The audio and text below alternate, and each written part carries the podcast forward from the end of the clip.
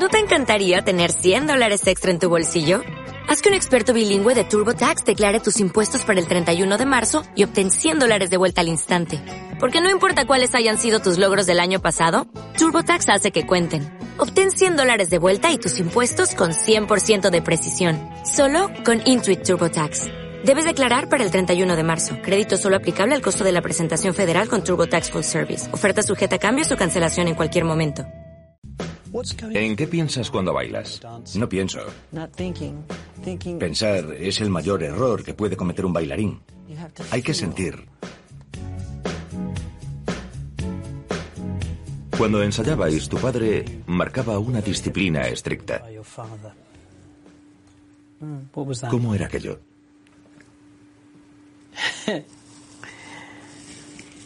Uh, Para mí no era tan duro, porque me ponía como ejemplo. Decía, haced como Michael. Practicaba con nosotros con el cinturón en la mano. Y si fallabas un paso, podías esperar.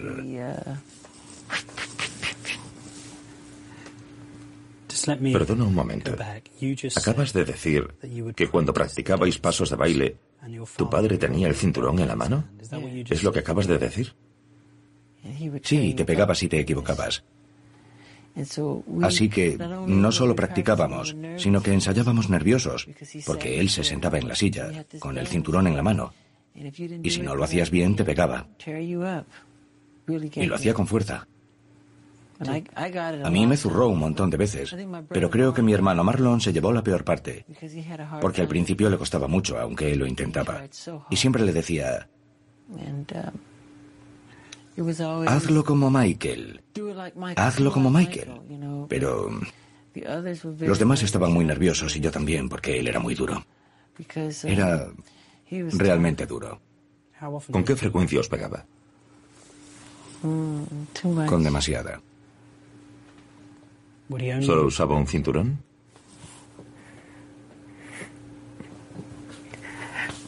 ¿Por qué me haces esto? No. Más cosas que un cinturón.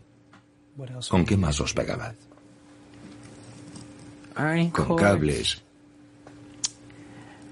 con lo que tuviera. Te tiraba contra un muro con todas sus fuerzas. Bueno, una cosa es... Pero tú solo eras un niño, un chico. Lo sé. Una cosa es la disciplina. Y vuestros discos tenían éxito. Lo sé. Él perdía el control. Recuerdo que mi madre gritaba, Joe, los vas a matar. Los vas a matar. Para, los vas a matar.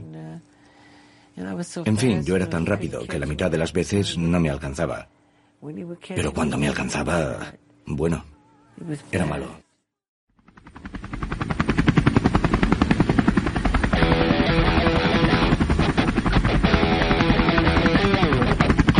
Good morning, Operación Backbone. Muchas gracias por estar ahí cada semana. Bienvenidos a la radio clandestina del otro lado del Pacífico. Recordad suscribiros y pasar el mensaje a vuestros conocidos. Hoy trataremos de resolver uno de los misterios más oscuros de la historia de la música mundial. La muerte de Michael Jackson. ¿Fue un accidente? ¿Una muerte natural? ¿O fue asesinado? Soy el sargento William Manning de Infantería, esto es la operación Backbone y comenzamos ya.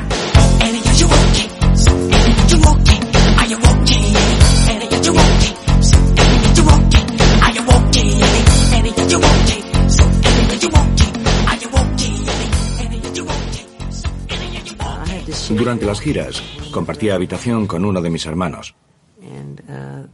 Y cada noche pasaba algo en mi habitación. Yo lo oía y fingía. En fin, me tocaba hacerme el dormido. Uno de mis hermanos me dijo, pase lo que pase, no te levantes, no abras los ojos. Yo le prometía que no lo haría. Así que oía entrar a las chicas que preguntaban, ¿ese es el pequeño Michael? Mis hermanos contestaban, sí, y ellas decían, oh, qué mono es. Y yo lo oía todo. Y después... ¿Qué oías? Los oía con las chicas. ¿Practicando sexo? Sí. ¿En el mismo cuarto en que estabas tú? Déjame pensar. A veces sí y a veces no. O sea que a veces estabas en la cama fingiendo que dormías y tu hermano estaba practicando sexo con alguien en la misma habitación.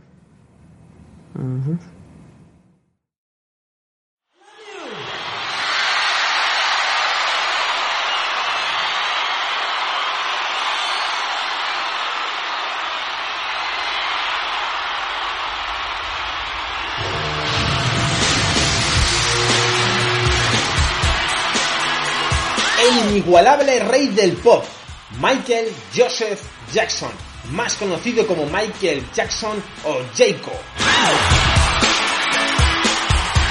Una vida plagada de éxitos, excentricidades y fama. Posiblemente uno de los rostros más famosos de toda la historia de la humanidad. Michael debutó en los escenarios de manera profesional a la temprana edad de 5 años con el grupo familiar de The Jackson 5 y comenzó una carrera como solista en 1971, mientras aún era miembro de su grupo familiar. Michael es considerado como la estrella pop más grande de toda la historia. Cinco de sus trabajos se han convertido en los álbumes más vendidos de toda la historia de la música. Of the Wall de 79, Thriller del 82, Bad del 87, Dangerous del 91, History de 1995 y hay que decir que Thriller en la actualidad sigue siendo el álbum más vendido de todos los tiempos en ventas estimadas en más de 110 millones de discos. Michael llegó a convertirse en uno de los pocos artistas que se incorporaron al Salón de la Fama del Rock and Roll dos veces. También fue incorporado al Salón de la Danza de la Fama como el primer bailarín del mundo del pop y del rock and roll. Pero hay que decir que otros logros de Jacob incluyen nada más y nada menos que 39 Guinness World Records, incluyendo uno por ser el artista más exitoso de todos, todos los tiempos. Tiene 15 premios Grammy, junto con los premios especiales de los Grammy Legends y Grammy Lifetime, 26 American Music Award y 16 World Music Award y 350 millones de discos vendidos en todo el mundo.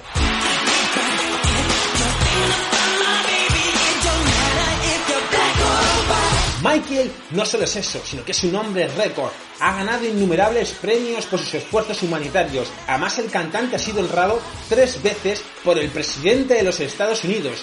También ha sido nombrado como el artista de la década, de la generación, y además fue incluido en el Salón de la Fama de los Compositores en el 2002. Jackson también ha ganado cientos de otros premios que son innumerables, lo que le hace al artista de grabación más premiado de la historia de la música pop.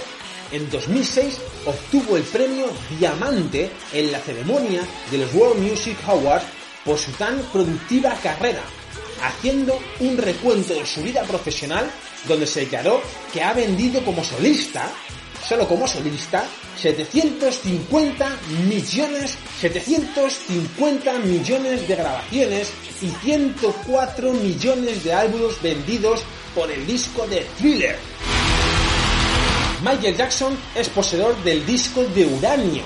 Los pocos cantantes que lo poseen son Michael Jackson, por supuesto, Pink Floyd, Queen, ACDC y Rafael, sí, Rafael, pero si ya lo ha ganado fama Michael Jackson en los últimos tiempos, ha sido por toda la controversia mundial que hoy en día sigue coleando alrededor de su misteriosa muerte. Una muerte rodeada de demasiada polémica y negligencias médicas y sobre todo de demasiados errores técnicos como para ser cierto. Muchos lo catalogan de asesinato, otros sostienen que Michael sigue vivo, pero solo nosotros sabemos la verdad. Así que quedaos aquí hoy en la operación Backbone porque vamos a hablar de todo y de la verdad sobre la extraña muerte del rey del pop.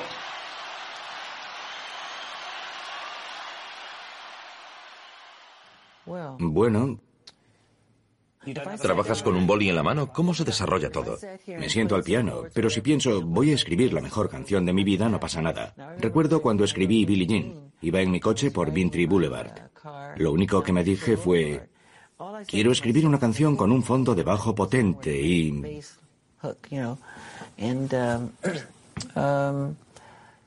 Lo dejé ahí sin más. Y varios días después, bueno... Recuerdo que en enero de 2009, Jackson y la productora de conciertos AEG Live firman un contrato para realizar 10 actuaciones en el O2 de Londres. El O2 de Londres es ese estadio, ese teatro, ese recinto que es monumental, donde Michael Jackson iba a realizar su último concierto, su última aparición en público. Aquel concierto que quiso llamar el DCC. Esto ha sido todo, ¿no? Yo hay que decir que había llamado a una amiga que vivía en Londres para que adquiriera un par de entradas y poder llegar a ese concierto, a esa última, a ese último evento de Michael. Presumiendo de que sería fácil o un espectáculo alcanzable eh, al bolsillo de todos los públicos. Pero en, en testimonios del propio Michael dijo que sería su última actuación. Y eso lo que hizo fue disparar pues las entradas y las ganas y las ansias de todos los fans. Entonces hay que decir que lo que ocurrió fue lo siguiente. Solamente habían programados 10 conciertos, las entradas se evaporaron según se pusieron a la venta y la productora AEG Live dijo que no solamente se iban a realizar 10 conciertos en Londres, sino que se iban a realizar 50 conciertos. 50 conciertos. También con eso eh, lo que se proponía Michael era batir otro nuevo récord. ¿No? Ser el artista que más conciertos ha realizado en un mismo, una misma franja de tiempo, acotada, en tan poco espacio en realidad, no había tiempo, pero vamos, hay el esfuerzo. Hay que apuntar que Michael, antes del concierto, pasó las pruebas médicas, dijeron que con mucho éxito, y que estaba apto para hacer la gira. Por lo que nunca se sospechó de que él tuviera alguna anomalía médica o que su estado de salud, como se dijo posteriormente, estaba debilitado antes del trágico momento.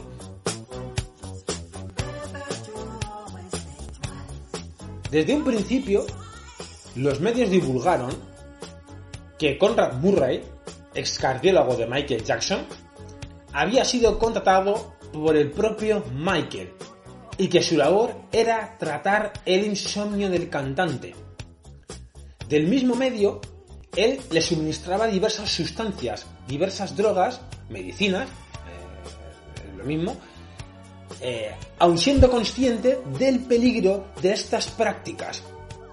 Incluso Conrad Murray, el médico, no disponía del material adecuado, ni siquiera de una monitorización mecánica o electrónica adecuada para controlar las constantes vitales o el estado de salud de Michael.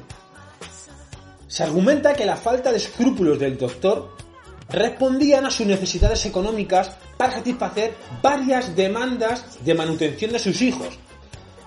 Todo eso empezó a correr como la pólvora y todo pues, todos estos cuchicheos, toda esta palabrería empezó a saltar a los medios, en la prensa, los magazines, todos empezaban a hablar del médico de Conrad Murray que había asesinado a Michael, que era un médico muy negligente, que no tenía los, médicos, eh, los medios perdón, ni el material para tratar a Michael en aquella habitación, en esas circunstancias, etc.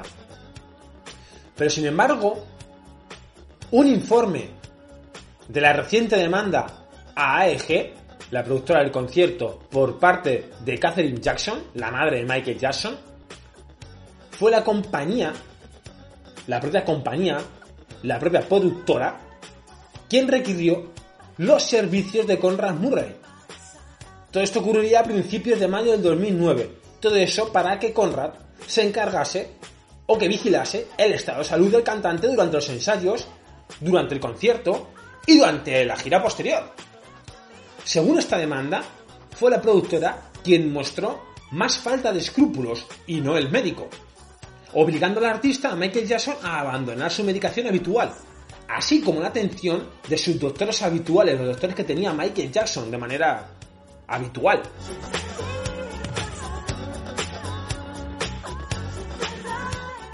Dejaron a Michael Jackson ensayar. Decían que no estaba capacitado. Se le veía somnoliento. Se le veía debilitado. Pero él ensayaba, ensayaba y ensayaba. Al mismo tiempo, se empezaba a empujar a Murray a seguir unas prácticas poco ortodoxas, aún a pesar de la reiterada petición del material adecuado por parte del doctor, material que jamás les llegaría. Esta denuncia afirma poder probar estas alegaciones mediante correos electrónicos en los que el propio Conrad Murray solicita el pago del primer mes que jamás llegó a recibir. La boca abierta han dejado al jurado los testigos del caso contra el doctor Conrad Murray por la muerte de Michael Jackson. Hoy estuvo, entre otros, el ex asistente personal del rey del pop, quien reconoció que el artista estaba muy débil. Y se dijo entonces, cito textualmente, lo que es el parte de la denuncia, el forense Stephen Mars dijo que las capturas de pantalla archivadas automáticamente por el dispositivo mostraban que el doctor Conrad Murray estaba leyendo correos electrónicos la mañana del 25 de junio del 2009, incluidas tres cartas que hacen referencia a Omar Arnold. Omar Arnold, repito, un seudónimo que Michael Jackson ya había usado otras veces. Esta demanda afirma, además, que AEG, la productora, había adelantado parte de las ganancias al artista y que amenazaba con cancelar las actuaciones si él mismo no atendía a los ensayos, de modo que Jackson no podría devolver el adelanto. Alega además que AEG amenazaba con demandas y con acabar con la carrera de Jackson. Catherine Jackson, la madre de Michael Jackson, perdería la demanda contra AEG al ser desestimada. Aquí estamos viendo que hay una serie de correos, una serie de pruebas, que no sé si serían válidas o no, en este caso no lo fueron, se desestimaron, pero que ya hay una especie de como de carteo, ¿no? De email, de emails lanzándose entre el doctor y la productora, en el que unos demandan una cosa y otros demandan otra cosa. O sea que ya había algo de antes. Se dice que Michael Jackson no tenía buena salud. Esto fue confirmado por Kenny Ortega, uno de los preparadores de la gira This Is en uno de los comunicados que dio a AEG el 21 de junio del 2009, donde decía que no dejó a Jackson terminar el ensayo porque dijo que Michael no podía bailar. Parecía ido, su cuerpo estaba muy frío y temblando. Con Travis lo colocamos junto a la calefacción y decidí terminar el ensayo por temor a que en el ensayo hiciera el ridículo o aún peor, resultara herido. Kenny había trabajado con Michael en Dangerous World Tour y en History World Tour, agregando que nunca lo había visto en esas condiciones en otros ensayos a lo largo de la historia de su vida. El fiscal está tratando de comprobar que el doctor Conway Murray mintió y que también omitió información al principio de la investigación para tratar de alejarse de cualquier culpabilidad. Pero la defensa también está tratando de debilitar los testimonios y la credibilidad de los testigos. La fiscalía llevó hoy a testificar a la abogada Katie Jory, quien había redactado el contrato de trabajo para la serie de conciertos en Londres. La mujer dijo que el médico de Jackson le aseguró que el cantante estaba en perfectas condiciones de salud, pero exigió en el contrato una máquina de resucitación y fondos para contratar a un segundo doctor pero que no se le concedió su pedido.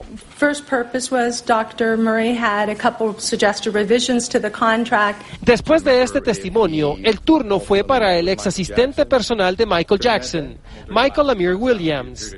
Ante el jurado, Amir dijo que el doctor Conroy Murray solo le dijo que Jackson tuvo una mala reacción a algún tipo de medicamento que le había suministrado.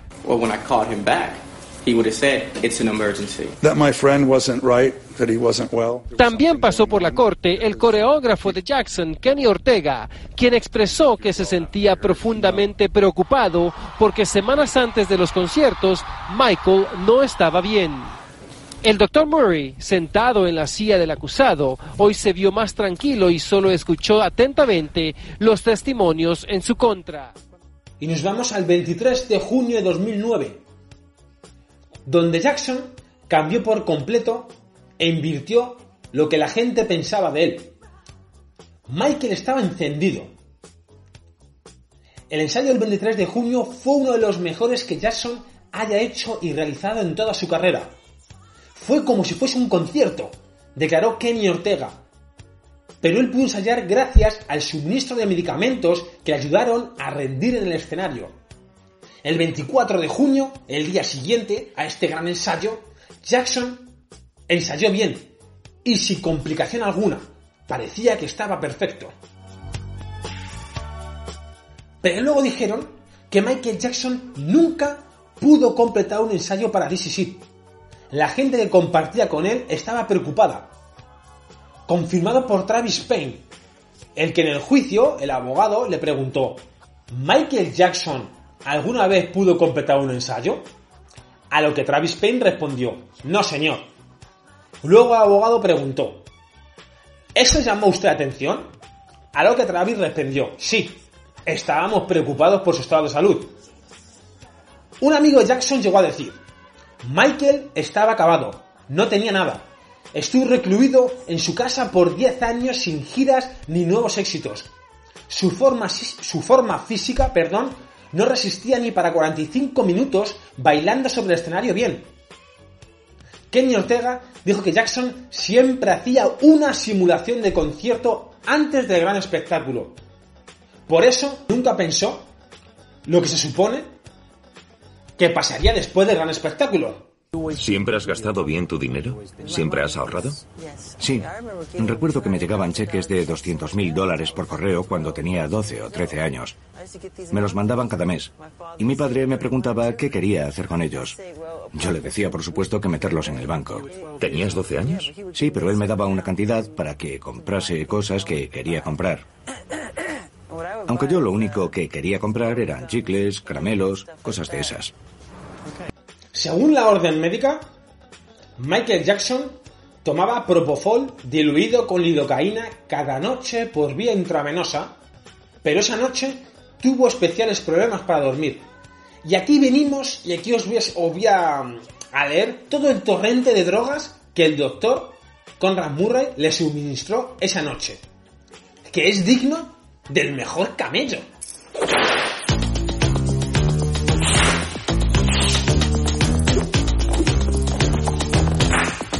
La 1 y 30 de la madrugada le suministra 10 miligramos de diazepam. A las 2, 2 miligramos de orazepam. A las 3, 2 miligramos de midalozam.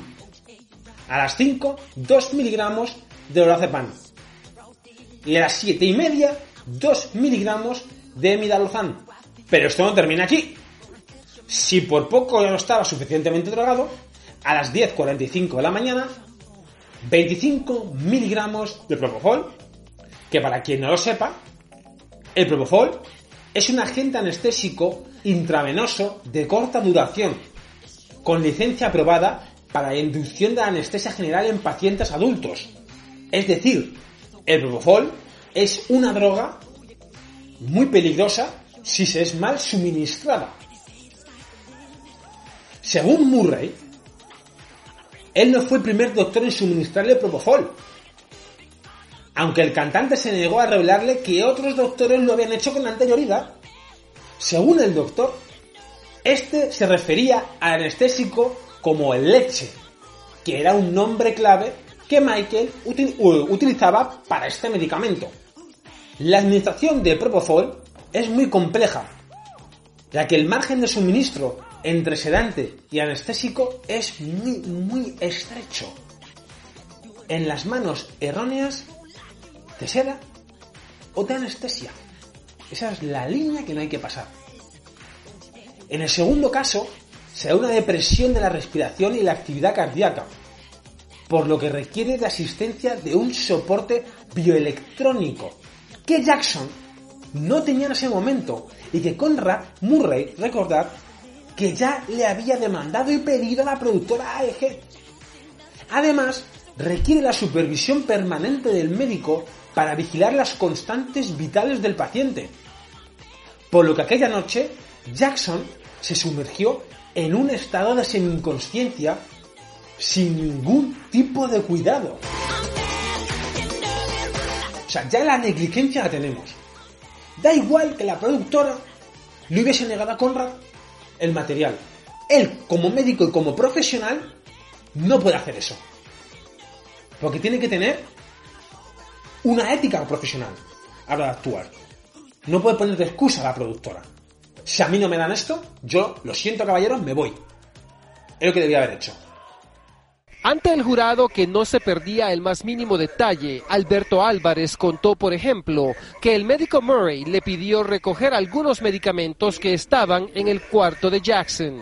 I recall seeing uh, what appeared to be uh, a plastic um, uh, bag or some sort of, you know, medical device like that, and it was a Álvarez describió que cuando subió a la habitación de Jackson a las 12 y 18 de la tarde, el 25 de junio del 2009, tras seguir las instrucciones del asistente personal, vio al rey del pub, entre otros, con un catéter en sus partes íntimas para no tener que ir al baño.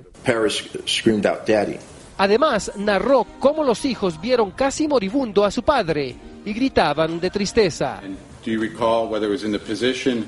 El fiscal David Walgreen también mostró de cerca y por primera vez al jurado varias piezas de la evidencia que los detectives encontraron en la habitación de Michael.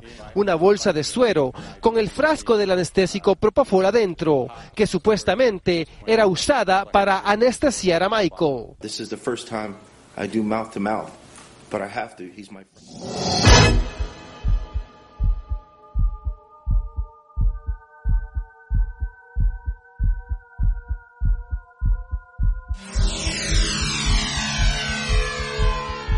Según los registros del teléfono móvil del doctor, este realizó llamadas durante 47 minutos antes de encontrar al cantante inconsciente.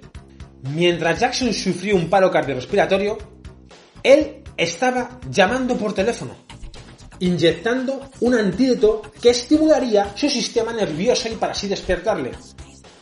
Mientras realizaba desesperados esfuerzos de reanimación mediante masajes cardíacos, sobre la cama del cantante, como refleja la llamada urgencias que haría con Red Murray.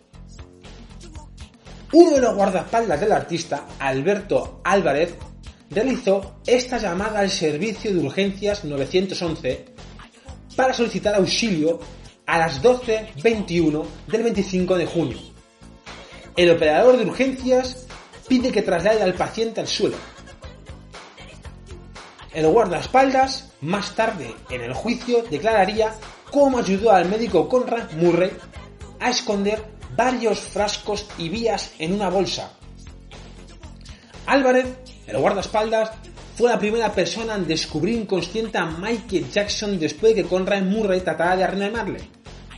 El guardaespaldas explicó en el juicio cómo el médico le pidió que escondiera las vías y los medicamentos y las medicinas en una bolsa antes de llamar a los servicios de emergencia. O sea, cómo se dilató ese tiempo, esos 47 minutos, antes de actuar correctamente. De que tenía miedo de lo que estaba haciendo, claro. Según Álvarez, dijo, cuando entré en el cuarto, el doctor Murray me dijo, Alberto, corre, tenemos que ir al hospital, tenemos que llamar a una ambulancia. Relató el guardaespaldas, que en todo momento creyó que el doctor Murray tenía las mejores intenciones hacia Jackson.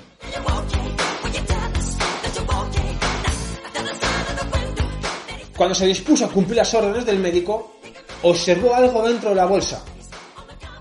Pude darme cuenta de que había una botella dentro de la bolsa.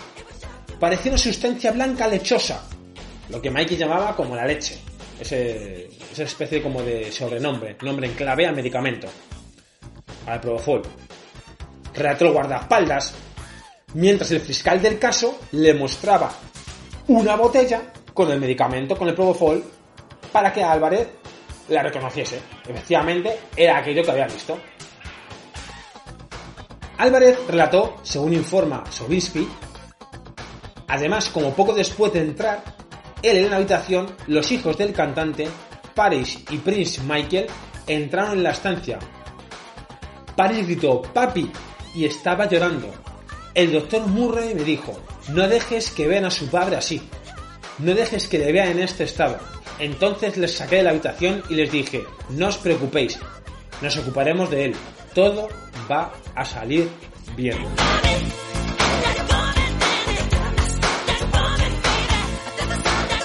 Y en la jornada del jueves también declaró la cocinera Kate Chase, que relató cómo aquella mañana del 25 de junio el doctor Murray entró nervioso en la cocina y le dijo que pidiera ayuda. Consigue ayuda, que venga seguridad, que venga Prince, le gritó. En el juicio, que está previsto que dure unas cinco semanas, la acusación y la fiscalía sostuvieron que Conrad Murray actuó negligentemente y que sus acciones provocaron la muerte de Michael Jackson por sobredosis de medicamentos. La defensa del médico, por el contrario, mantuvo que el cantante era adicto a estos medicamentos y que se le aplicó una dosis letal de medicamento con un descuido del doctor. Aquí todo el mundo se va a intentar siempre defender. Aparte Mike es una figura pues tan relevante a nivel de la música, a nivel de los media, que nadie quiere ser la cabeza de turco de esta negligencia. Pero durante la investigación se cometieron también muchas negligencias, no solo del doctor, ¿eh? No solo del doctor. Pues la escena del crimen, del crimen entre comillas, la escena de la muerte, antes de llegar a los detectives, fue altamente contaminada. Habían entrado personas de todo tipo del personal de Michael Jackson. El guardaespaldas, por supuesto, el doctor, que sí puede estar ahí, la familia, muchos objetos, medicamentos y jeringuillas que se movieron de un lado a otro. Pero es que también entraron medios de comunicación después y accedieron a la habitación durante la investigación. Ahí se han sacado fotos que se pueden ver, imágenes, vídeos de la habitación. Esto es todo muy extraño, o sea, en pleno proceso de investigación de encima de Michael Jackson. Vaya, cualquier persona debería ser. No hay que dejar que nadie contamine la escena. Aquí se dejó, pero vamos, deliberadamente. Todo el mundo entrando por ahí para abajo, parecía una romería. La habitación donde murió Michael.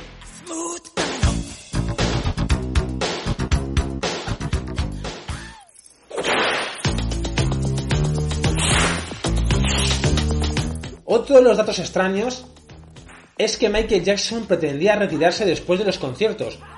Y como hemos visto con otros artistas, no es casualidad. A veces un artista vale más muerto que vivo.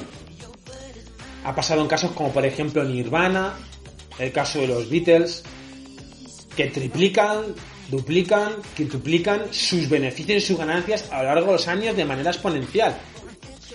Y se dice siempre que detrás de eso siempre hay muchos intereses que cuando un artista se va a retirar, alegan que bueno, que me sale más rentable que palme que que esté vivo. Hombre, es un pensamiento un poco siniestro, ¿no? Pero como suele decir, piensa mal y acertarás. Aunque nunca tendremos pruebas de esto, la verdad. También se dijo que Michael Jackson hablaba mucho sobre su muerte durante aquel periodo, durante aquel mes de junio, esos primeros días. El periodista de investigación canadiense Ian Helperin, que escribió estas líneas tras la noticia del fallecimiento de Michael Jackson, y dijo que Michael no quería comer, no quería dormir, y cuando lo hacía tenía pesadillas acerca de su muerte. Michael dijo que podría morir antes de hacer los conciertos de Londres y que le preocupaba acabar el mismo o del mismo modo que Elvis Presley. más, adelante hablaremos también porque Michael fue pareja de la hija de Elvis Presley. Y hay que decir que Michael siempre, siempre se comparaba él mismo con Elvis. Pero había algo en su tono que a este periodista le hizo pensar que Michael se estaba preparando para morir. A ver, también hay que decir que a posteriori eh, la gente habla mucho y aparecen muchos capitanes a posteriori eh, y mucha gente quiere ganar fama. Eso siempre ha ocurrido. Hay mucha gente que muere un artista y, y tienen la fórmula de Coca-Cola de repente lo saben todo. Esto ha ocurrido siempre, siempre. Entonces, creer o no a estos profesionales, porque al final son profesionales, pero siguen siendo seres humanos, ¿eh? Yo pongo en duda a todas las personas, y como dice Rick, no es que no me fíe de ti, es que no me fío de nadie. Un dato también muy curioso es el testamento de Michael Jackson, y aquí ya nos vamos a meter las manos en la masa y en jaleo. Aquí donde viene el mantecado, el dinero, el dinero. Esto es lo que hace al final todos los problemas. Las demandas, recursos y apelaciones entre la familia, el médico y la promotora de los conciertos DCC todavía siguen en los tribunales a día de hoy. Es muy triste, pero con la muerte de estas personas tan famosas suele salir lo peor del ser humano. El 29 de junio, Catherine, su madre y Joe presentan una petición para hacerse cargo de la herencia por falta de testamento. Pues según este testamento, la herencia iría íntegra a Michael Jackson Family Trust. Según esta fórmula, Trust se puede mantener en privado legalmente, esa composición, pero nadie sabe exactamente qué es esto de, eh, Michael Jackson Family Trust. Se desconoce a día de hoy qué era esto detrás, pero eso ponía un testamento inicial que había. Los padres que hicieron presentaron una objeción al testamento, pero les fue denegada. Un testamento es un testamento, te puede gustar más o menos, pero si él decide donar cierta parte de su testamento aquí, pues te jodes y te aguanta, ¿no? Seas quien seas.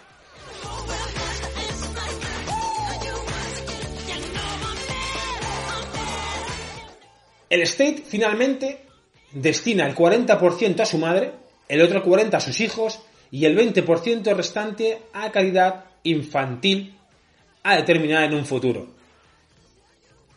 También dijo que sus hijos recibirían progresivamente la herencia a partir de la mayoría de edad y hasta cumplir los 30 años.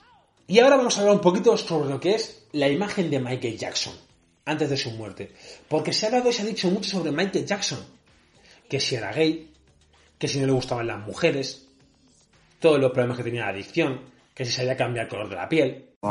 Em, eh, no sé si fue por el momento, pero en aquel instante tus declaraciones fueron bastante polémicas. No sé si sigues pensando a día de hoy en la posibilidad de que tu hermano fuese asesinado. ¿Sigues pensando eso o has cambiado de opinión? Uh, bueno, lo que ocurre es que cuando estás en una situación como esa y empiezas a escuchar cosas que dice la gente que tenía a su alrededor y ellos parece que están contando la verdad y que saben lo que pasó, pero él siempre decía, me van a matar. Y yo le decía, ¿quién, Michael? ¿Quién te va a matar? Y me decía, me van a matar, me van a matar, no te lo puedo contar. Pero nunca me lo dijo, nunca me dijo, ¿quién? Me dijo que le iban a matar, pero no me dijo nunca quién. Y yo le dije, eres Michael Jackson. Eso no es posible, nadie te va a matar. Y me dijo, la toya, tengo miedo, miedo por mi vida. Y no solamente me lo dijo a mí, sino que se lo dijo a mi madre y a mi otra hermana y a un hermano también. Y fue, era muy difícil de creer, pero ahora ya no sé. Aunque es verdad que después de haber pasado un tiempo, te ves en una situación en la que ya no sabes qué pensar y todo el mundo te cuenta cosas y te dice cosas y es tu hermano y es tu vida y es todo ese amor que tú sentías por él. Y cuando ha muerto al cabo de un tiempo intentas tomar un poco de perspectiva y eso es lo que hemos estado haciendo.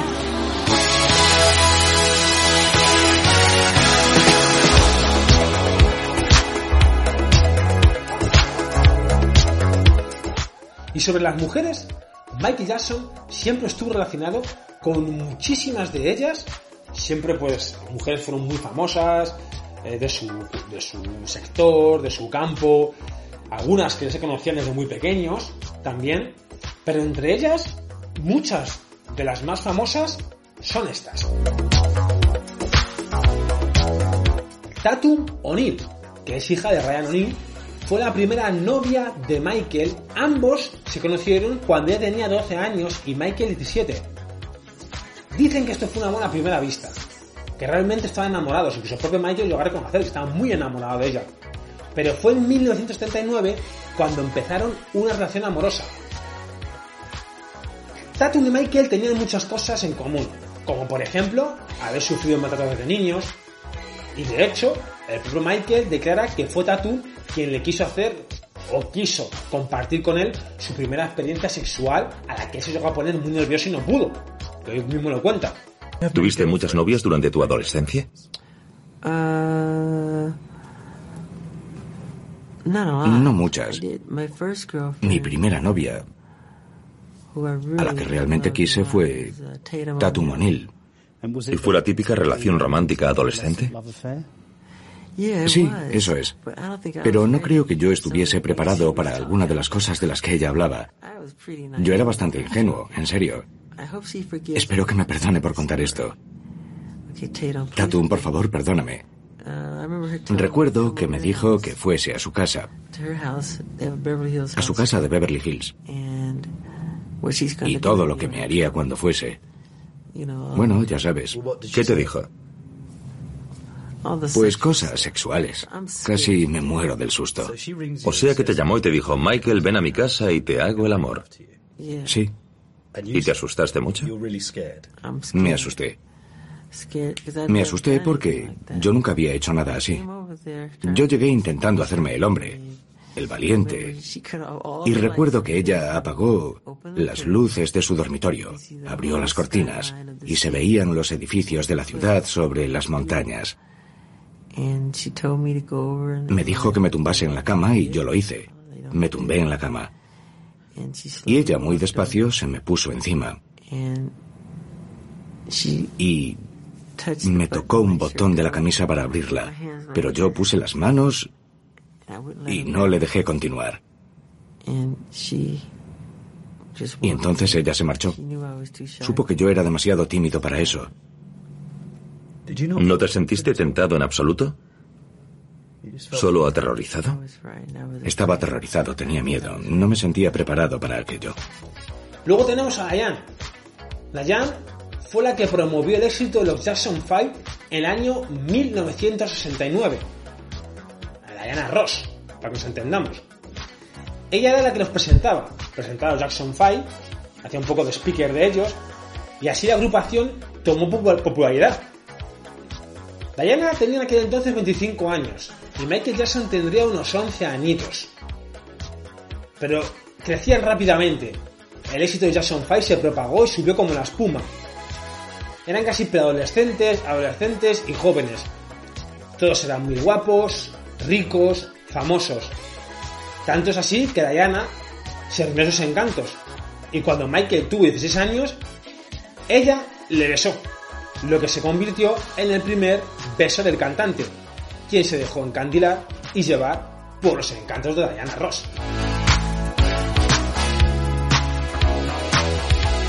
Ese beso tan apasionado y duradero hizo que Michael se quedase estático. Y Diana solo atinó a irse de allí corriendo, quizás algo avergonzada. Pero ese beso no opacó en nada la amistad que surgió y formaron entre ambos, y con el tiempo llegó a ser más fuerte.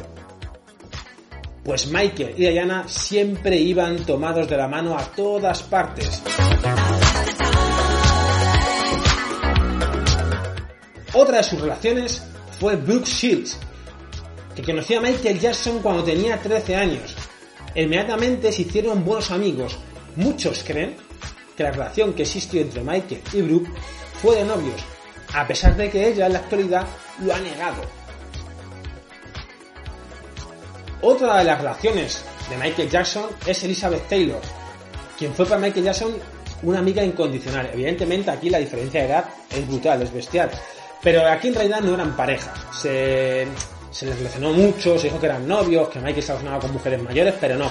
La propia Elizabeth Taylor una vez lo dijo, dijo, la gente quiere hacer daño a Michael Jackson, pero no, son muy buenos amigos, yo le quiero mucho, él me quiere mucho, nos amamos, somos amigos y nos entendemos. Hablaban muchísimo, hay que decir, Elizabeth Taylor, la madre de Liv Taylor, Arwen para muchos, eran íntimos, íntimos amigos. Siempre lo han dicho.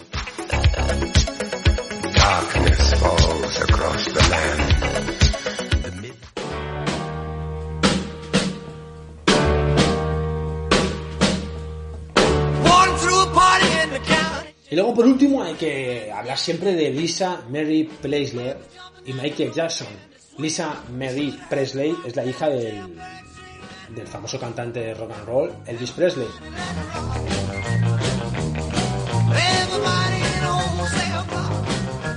Estuvieron casados entre 1994 y 1996. Ellos eran una especie como de Yoko Ono y John Lennon y ambos decían que iban a salvar el mundo y tal y todas estas cosas de la jet set de Hollywood.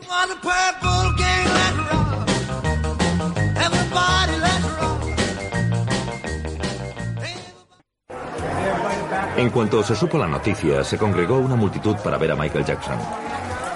Ha sido igual desde que era un niño. Y algo que ocurrió entonces dio origen a una obsesión con su rostro que ha arrastrado a lo largo de toda su vida. Nunca me miraba al espejo. Jamás. Apagaba todas las luces. Porque tenía muchísimos granos. Era muy difícil enfrentarse al público. Una vez estábamos en un aeropuerto, recuerdo que era en Virginia o algo así, y una mujer reconoció a mis hermanos, a todos, y dijo, Dios mío, son los Jackson Five. ¿Dónde está el pequeño Michael? ¿Dónde está el pequeño Michael? Se puso a mirar alrededor, hacia abajo. ¿Dónde está el pequeño Michael? Alguien le dijo, está ahí, y ella dijo, pero, ¿qué te ha pasado? Así como te lo cuento. Casi me muero allí mismo. Eso es exactamente lo que aquella mujer me dijo.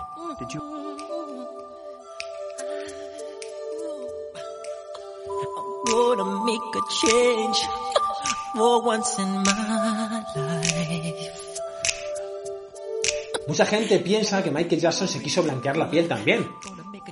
Pero eso no es cierto, es completamente falso. Es cierto que Michael Jackson se realizó un sinfín de operaciones estéticas, pero jamás se blanqueó la piel, adrede por lo menos.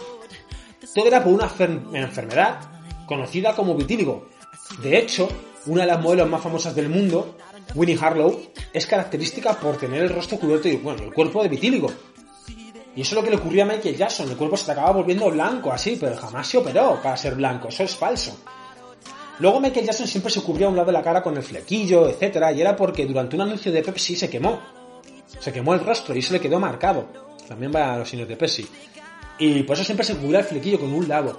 Y tenía como mucho complejo por el rostro, por la apariencia y todo. También al, haber nacido en ese tipo de mundo, pues esto al final se transforma como en un trauma, ¿no? Siempre quieres verte perfecto. O a lo que, entre comillas, consideran perfecto. ¿Vale? ¿Tus padres y tus hermanos se metían contigo por tu aspecto cuando eras un adolescente? Mi padre sí. Y algunos de mis primos. ¿Qué te decía tu padre? Se metía conmigo por mi aspecto. Y me decía que no salía a su familia. Que aquello lo había heredado de Kate. Kate decía siempre para referirse a mi madre. Eso no lo has heredado de mí. Y yo le decía, gracias por hacerme sentir mejor. Entonces me largaba a mi habitación a llorar. ¿Es cierto que tu padre te decía que tenías la nariz grande? Sí. ¿Qué te decía? ¿Qué te decía concretamente? Dios, qué nariz tan grande tienes. De mí no la has heredado.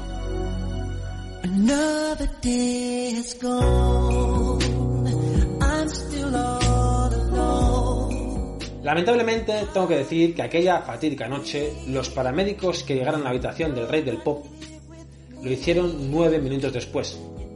Lo encontraron sin pulso ni respiración, por lo que continuaron la reanimación cardiopulmonar y lo trasladaron al Ronald Reagan UCLA Medical Center, ubicado en Los Ángeles, a la 1 y 14 de la tarde.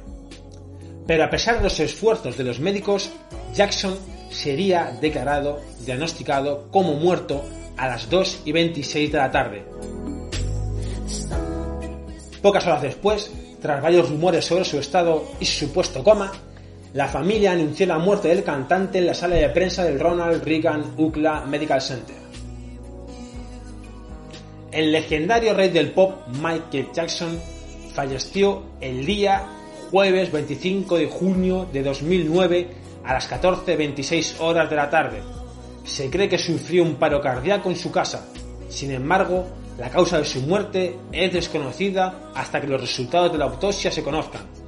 Su médico personal, quien estaba con él en el momento, trató de reanimar a Jackson, al igual que los paramédicos que le trasladaron al Ronald Reagan UCLA Medical Center. Al llegar al hospital aproximadamente a las 13.14, un equipo de médicos, incluidos cardiólogos y médicos de emergencia, realizaron intentos de reanimación por un periodo de más de una hora, sin tener éxito. La familia Jackson pide a los medios de comunicación respetar su privacidad mientras transcurre este trágico momento.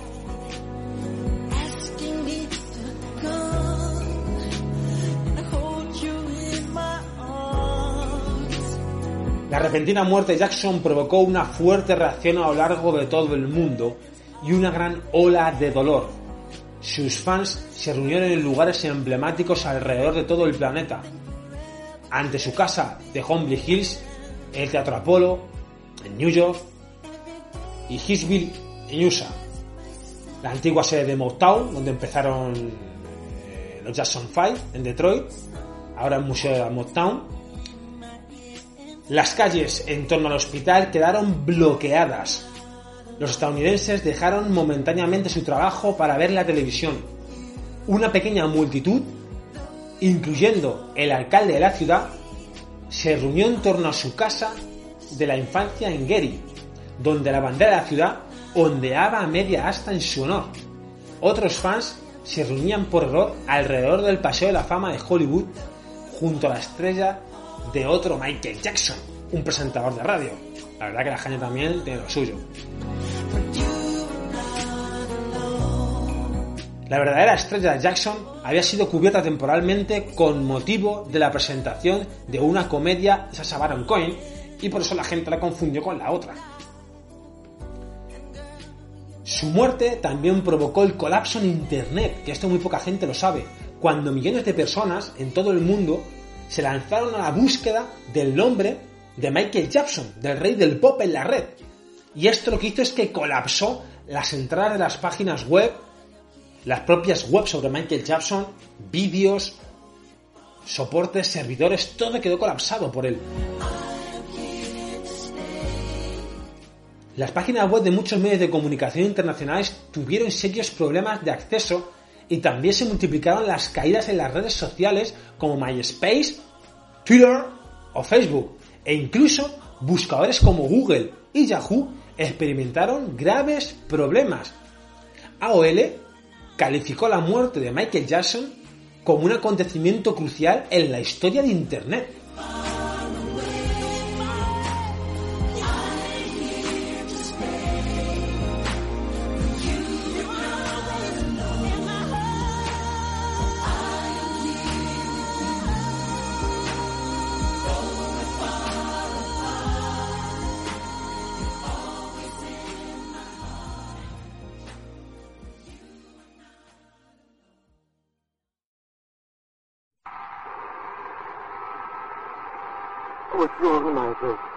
¿Qué pasa, Michael? No sé si debería decirte esto. No sé quién puede estar escuchando esto. Puede ser un grupo de personas. Ellos se quieren librar de mí. No me quieren por aquí nunca más. No entiendo. ¿A qué te refieres? Cuéntame. No puedo hablar sobre ello en el teléfono. No sé qué me va a pasar, pero lo siento en mi alma. Solo Dios sabe. Ellos pueden dispararme, ellos pueden apuñalarme, ellos pueden criminarme y pueden decir que tuve una sobredosis de drogas. Ellos pueden hacer muchas cosas. ¿Quién? ¿Quién podría hacer esas cosas? No, es el gobierno. Es más que el gobierno. Pero yo no sé, Dieta. No me importa. Ellos me pueden coger. Ni siquiera me importa mi vida. Yo solo quiero que mis niños estén bien. Mis ángeles.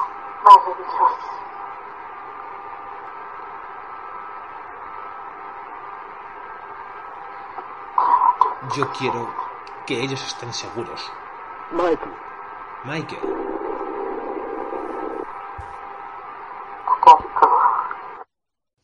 Esto que acabamos de escuchar es la última llamada que realiza Michael Jackson antes del fatídico día de su muerte.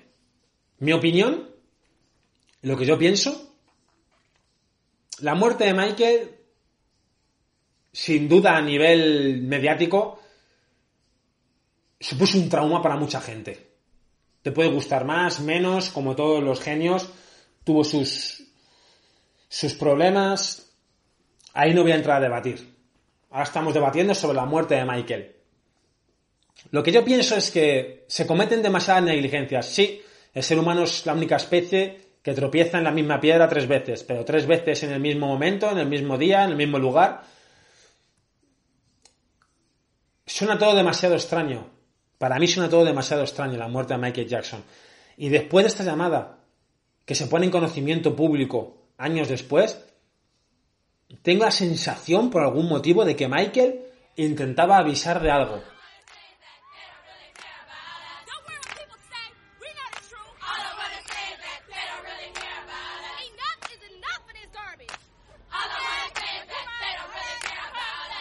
This is it.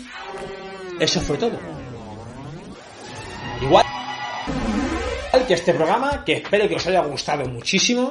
Recordad suscribiros, que ya sabéis que suscribiros al programa nos ayudáis a hacer más historias, a animarnos sobre todo a crear más historias, a hablar de diferentes temas. Podéis comentar abajo en el programa, dejar algún comentario que queráis. Sobre todo podéis pasar a vuestros colegas o a vuestras colegas que se suscriban también o que simplemente lo escuchen y nos rajen. Nos vale todo.